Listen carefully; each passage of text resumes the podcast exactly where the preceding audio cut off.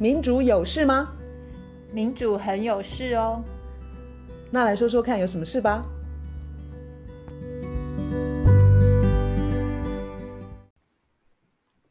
大家好，我是苑韶。大家好，我是倩怡。我们今天要聊 AI 人工智慧，好像跳得有点远。但因为其实今从今年初开始，呃，我想很多人身边的朋友都开始玩 ChatGPT，然后开始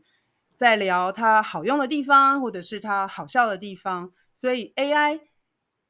在呃日常的生活当中，好像它成为一个很好的帮手，包括像那个雅婷逐字稿。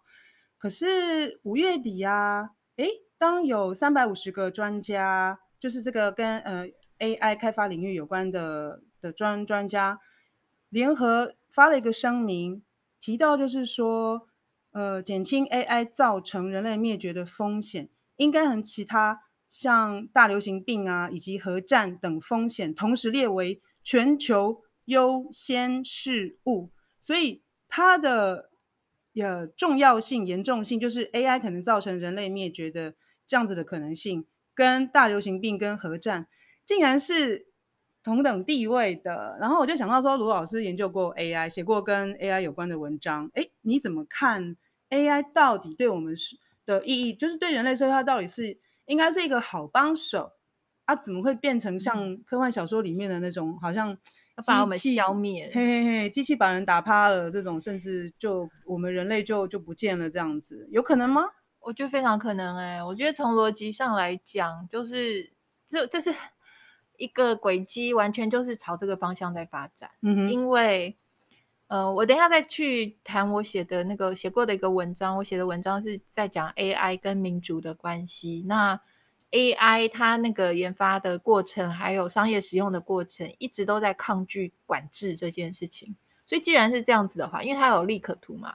既然是这样的话，它就会当然会朝。一个我们不让我们管，然后它当然会朝一个越来越可怕的方向发展。对，我发现就是这些，包括什么呃电脑运算啊，然后这些 AI 支付，就是他们研究的的技术，后来开发成 AI。像这些顶尖的专家，他们其实都非常的讶异 AI 发展的这么的快速这件事情。也就是说，他们很可能开呃发展出超越人类的智慧这件事情，可能是比。以前所想象的时间还要短的这样的过程之之之内就会发生。对，因为呃，除了你讲的那个文章啊，就是我我也我也听了那个 Democracy Now 最近有一集是专门在讲这个，然后他就有提到说，我们现在在讲那个 AI 教父，好像最最厉害有三个教父啦，然后他那个节目里头提到两个，是一个叫做。呃，Geoffrey Hinton，他这个人他离开 Google，他离开 Google 就是因为他想要自由的讲话，他要警告世世界上的人说，他他自己本来一直还没有意识到问题的严重性。他说他一直以为人脑远远比 AI 还要聪明很多，然后他说几个月之前他突然意识到，好像他原来的认知。有问题，他觉得那个进步的实在是速度实在是太快，所以他就是像你讲的，他们这个公开信、公开声明，就是说要呼吁要有很强的政府的监管，还要建立全球的一个监管监管的一个框架。没错。然后那个 Democracy Now 他另外访问了一个也是 AI 教父，其中一个是叫做 Bengio，他是在蒙特娄大学的教授，是他也是这两个人都说他们在过去几个月改变了他们想法。然后他们也有提到你刚刚提到那个 Chat GPT，他说让他们意识到说，哇，那个进步的速度真的比他们他们原来以为还要几十年才能达到的那个地方，现在已经达到了，他们就觉得这个蛮可怕的。然后他说，现在那个 Chat GPT 它已经可以跟我们交谈，而且可以愚弄我们，就是可以骗我们，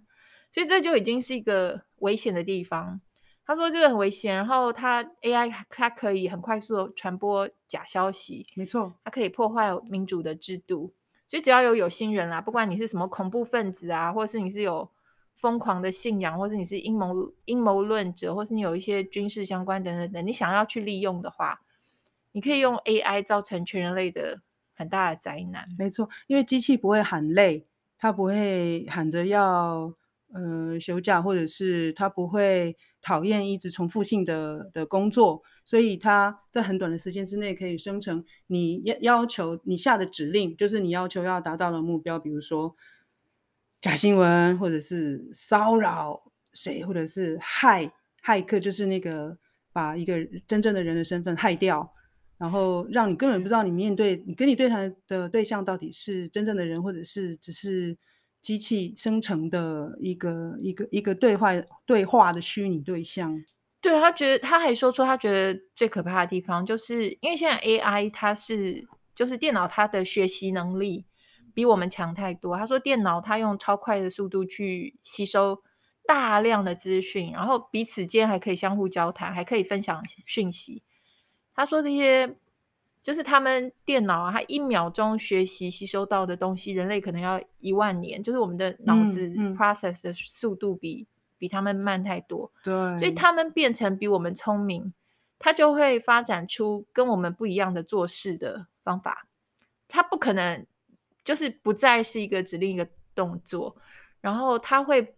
渐渐发展出他会不同意我们的价值，不同意我们的意图。”我们的目的，我们他说我们没有办法教电脑说采用我们的价值价值观，这没有办法教。他说，就算我们用我们的话说给电脑听，然后他可能可以理解，可是他理解的是不是我们要他理解的那个样子？不不一定是啊，因为你这个语言之间会有讲跟听之间会有落差，更何况他现在有他自己的判断。他说这个会导致。很大的灾难。他有举一个例子，他说，像我们现在在规范企业财团的时候，我们很难说企业可以做 A、B、C、D、E，然后其他都不可以做。他说不可能，我们在规范企业跟财团的时候，不可能一个口号一个命令，就是只能给一个框架。结果我们现在知道那个结果很糟，就是企业它财团它超级会钻法律漏洞，嗯哼，所以企业财团它变得那么的强大，然后而且还反过来，它去影响法律。本身，这我们讲了很多的新自由主义都是这样的一个运作运作的方式。他说同样的道理，他说 AI 它可能会找找方法来表面上满足我们的指令，就是哦你要这样，那我给你这样；你要那样，我给你那样。可是它也会钻漏洞，它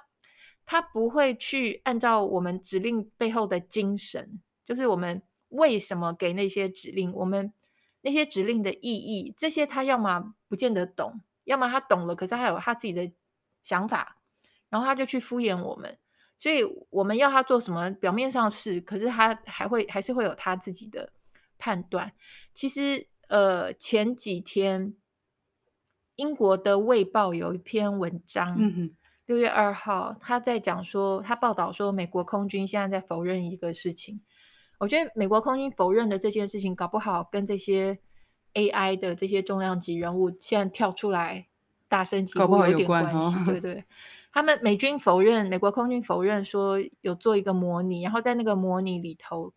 那个 AI 无人机它有它自己的想法，结果他那个操控操控那个无人机的操控员，他下的指令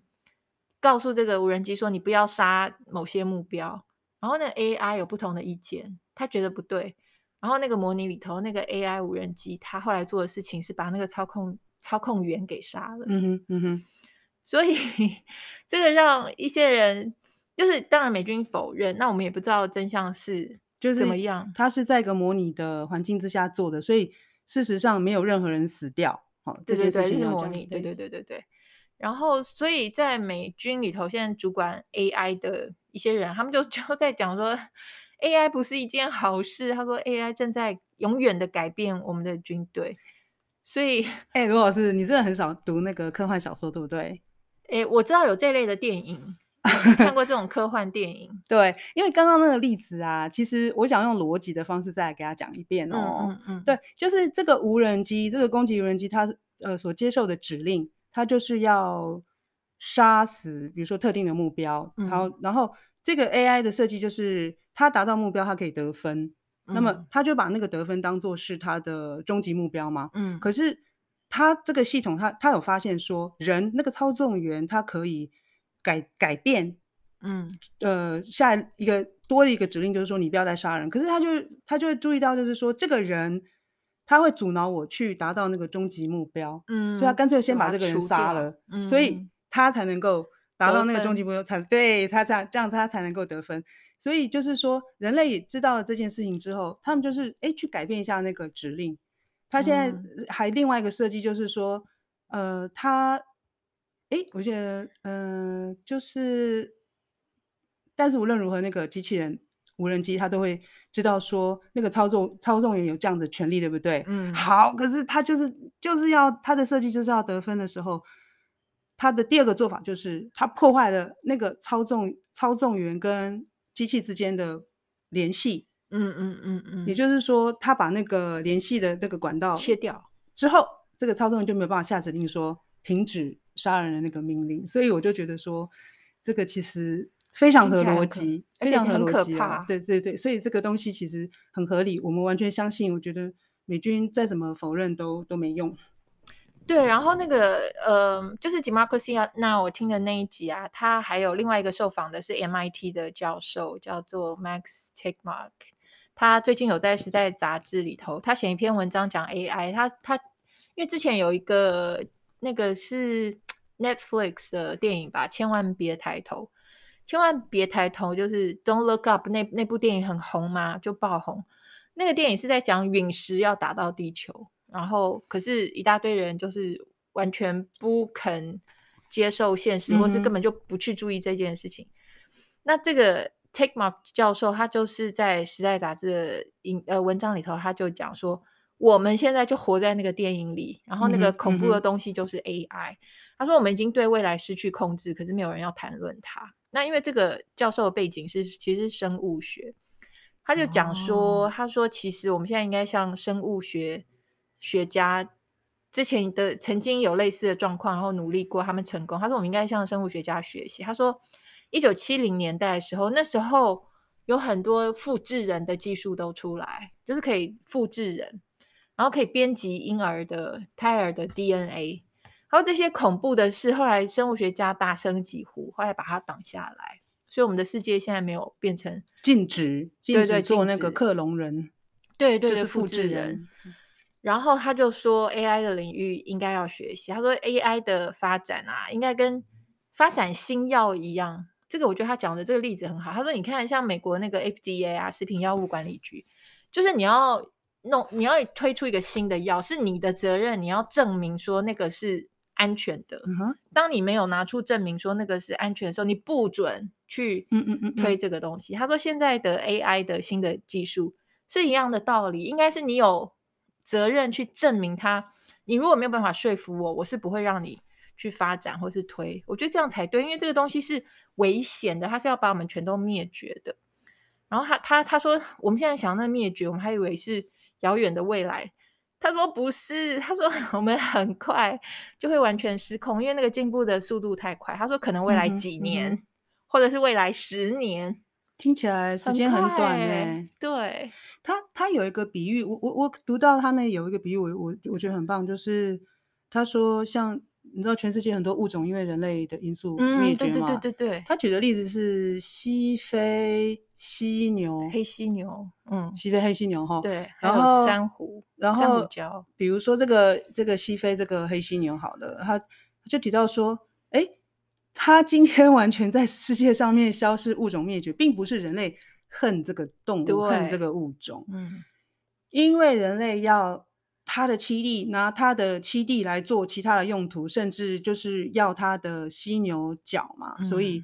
因为其他的因素，所以造成今天这个物种已经不见了，在全世界已经找不到了。哈、嗯，那他用这来比喻 AI，AI 并不是用来，就是比如说他的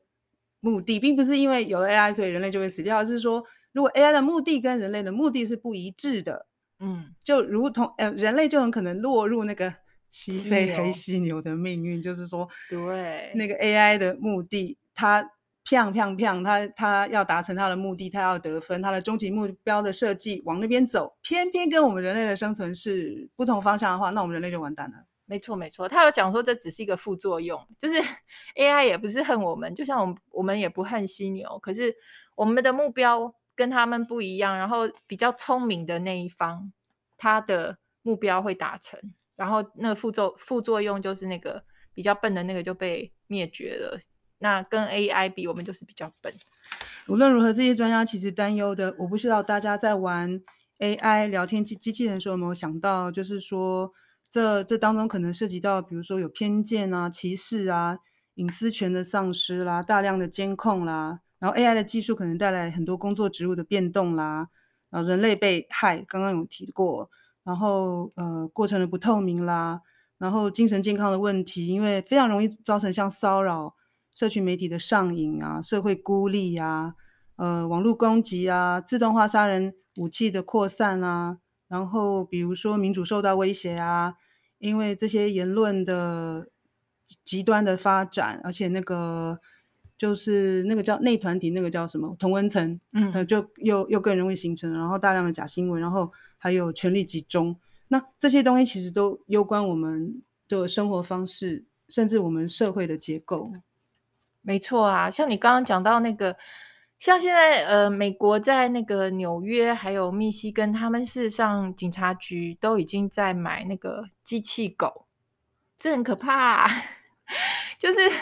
他们用机器人去机器狗啦去对付他们认为的嫌犯，可是这里头。先不要说讲的讲讲，先不要讲别的，他还他有出错的可能，因为事实上已经有一些例子是执法的时候用人脸辨识，嗯、然后你会觉得这个万无一失嘛，就是很准，结果是会出错的。那而且还有执法的过程之中，AI 它可以更加强化原来的执法的歧视，就是它更让原来被。被被被锁定的那些目标，或是特别警警察爱找麻烦的那些人，他透过 AI，他有更加放大这些歧视，然后所以就有这些，而且他们现在因为 AI 的关系，所以那个监监视监控就无所不在，然后其实这压制到公民的自由，就是当你要组织起来要抗议的时候，你这些权利都被压制，因为警察就是他可以掌握你在哪，你想干嘛，他。包括刚刚讲的一些错误的辨识，然后错误的逮捕，这这些等等等，然后再来就是刚刚讲的那些无人机 AI 无人机啊，他说 AI 无人机它有配备 AI 的这个，它有视觉的功能，然后有人脸辨识。他说这个武器已经在叙利亚，现在就已经在已经用过了。对对，全世界很多地方也都有用。对，他说也许现在乌克兰乌克兰正在用。所以他说这个这个是可怕，这就是表示 AI 无人机它可以自主的飞行，就是它不用受控于你，它自主飞行，然后可以瞄准特定的人，迅速杀死，这非常的危险。然后他说这个会完全改变我们现在全世界的军事的平衡，因为这真的太可怕了。他讲说这就很像我们不会想要把枪支交给一个精神心理状态不稳的人，因为那很危险嘛，你也不会想交给一个不懂事的小孩。因为会造成伤害，他说这道理是一样的。AI 它的它不是人，它的判断跟它的它的想法已经变成我们没有办法掌握，所以他在讲说，本来本来各国都以以为谁发展 AI 越快就越强，谁就赢。他说现在已经看到一个样子，就是说其实 AI 发展越快，每个人都是输家，只有机器是赢家。所以我觉得这种种啊，真的是。让我们觉得 AI 好像应该要好好管，可是呢，我之前做那个研究是 AI 跟民主的关系，我那时候就看到，就是知道说，其实要管 AI，还有包括大数据的收集等等各方面，嗯、很早以前以前事实上就很多人已经有很强的一个声音说要管要管要管，是，可是呢，也是因为新自由主义的关系，那个那些企业、那些财团、那些高科技。他们一直在讲企业自律，就是政府你的手不要伸进来。我们这个是科学，我们是科技发展，我们我们最懂怎么样做最好。所以他们说我们会自律，就是我自己管自己，你不要来管我。这是完全是新自由主义的一套模式。所以整个我们现在会讲 AI，就是跟大数据的所有的资料的收收集那些。电脑它它怎么样学习？它就是靠大数据，它有无数的资料，无数的呃 data，它它才它才可以学习。然后现在很可怕的地方，这个跟民主有很直接的关系，就是我们每一个人，几乎每一个人，只要你跟数位这个东西有接触，只要你有上网，那如果说你又登入了一大堆下载了一下载一大堆 App，然后带了一大堆什么装置，那些数位装置，那就你的贡献就很大。然后还有我们之前 COVID 的时候那些。那叫什么我都忘了，就是那些反正 COVID 的时候那些凡是跟呃什么扫 QR code 那一类东西，通通全部都是大数据，都被人家收集走了。然后所以 AI 的兴起，我觉得它揭示了一个新的时代。那个时代是变成私领域不再私密，然后公领域不再公共。嗯、私领域不再私密，就是说你还以为只有你知道的事情。他，你这个大数据已经被收走了，所以再私密的事情 都会被收集走。这有一本书会会被那个 ChatGPT 拿出来变成他讲讲话的一个内容哦。不见得是那个问题，可是是它是我们我们的所有的一切，它变成是大数据，然后被收收集走之后，它是用那个的来训练 AI 机器人。当然，当然。所以，然后公领域不在公共是为什么？是因为。我们的民主的运行啊，它本来是要靠公领域，可是现在这个公领域变成我们必须仰赖平台，可是仰赖这些平台，然后它又有各式各样的演算法，所以变成我们的公领域现在已经非常高度的私有化，就是那个那个平台，然后数数位的这些运作，它是一个。私人在运作，所以我们以前存在的那个公领域就不在公共，嗯、而且相当集中了，非常集中，然后寡占，然后垄断，所以就变成说极少数的人，他可以透过大数据科技的掌握，然后对呃，然后对 AI 的开发，然后就形成一种惊人的带风向的能力。我觉得我们现在正在目睹这个。我觉得我们现在的各式各样的带风向，你一旦透过网络，透过大数据，然后透过演算法，那是非常强的带风向的一个一个方法，一个手段。然后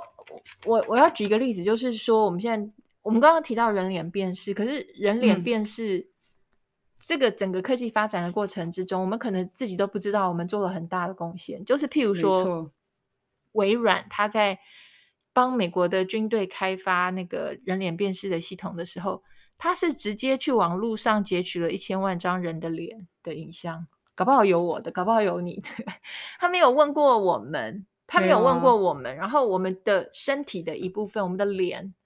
就是这个、嗯、这个肖像权吧，这个这个东西我们没有同意他拿去用，他就拿去用了。而且各个各个公共空间的那些监视录影器，这些影像也都也都被拿去做一次做这个这个大数据的用途了。结果他要去。一方面可能是商业盈利，那也不应该。现在更可怕的是，它会对我们进行宰制，就是它可以不管是军事上或是执法上各方面，嗯、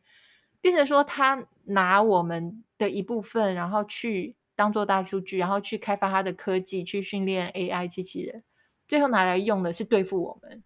所以这就是很糟糕，这个是对于民主的一个很很大很大的伤害。所以我觉得，呃，AI 它整个发展过程里头，已经跟民主的民主健全的运行已经发生了很大的抵触。就是我们新自由主义一直在讲说，新自由主义就是财富集中，然后财富集中会变成政治影响力，政治影响力又帮你可以集中更多的财富，然后又变成政治影响力。